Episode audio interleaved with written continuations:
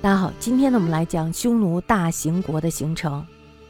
匈奴呢，它属于阿尔泰语系的民族，它没有本身的文字记录，所以呢，早期内部是相当的蒙昧。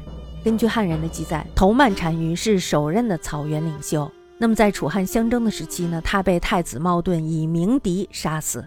大家知道，这冒顿呢，他自然就成了冒顿单于。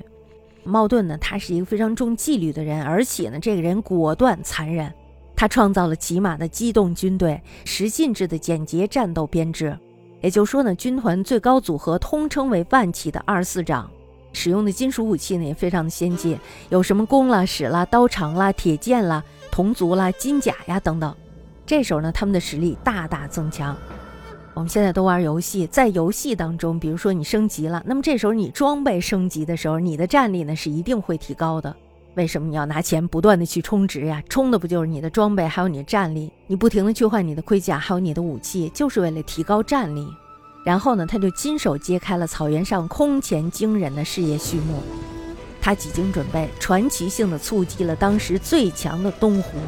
大家想想这一战怎么样？肯定是一战全胜，是吧？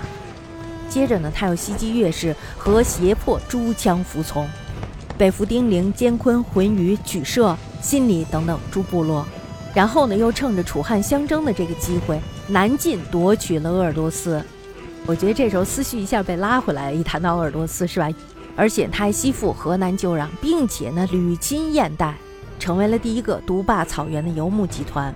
匈奴二字呢，就代表了这一大联盟帝国的统称。联盟中的成员呢，就包括突厥系诸民族、东胡系诸民族。西方系塞种羌族，还有就是投奔草原的胡化汉人。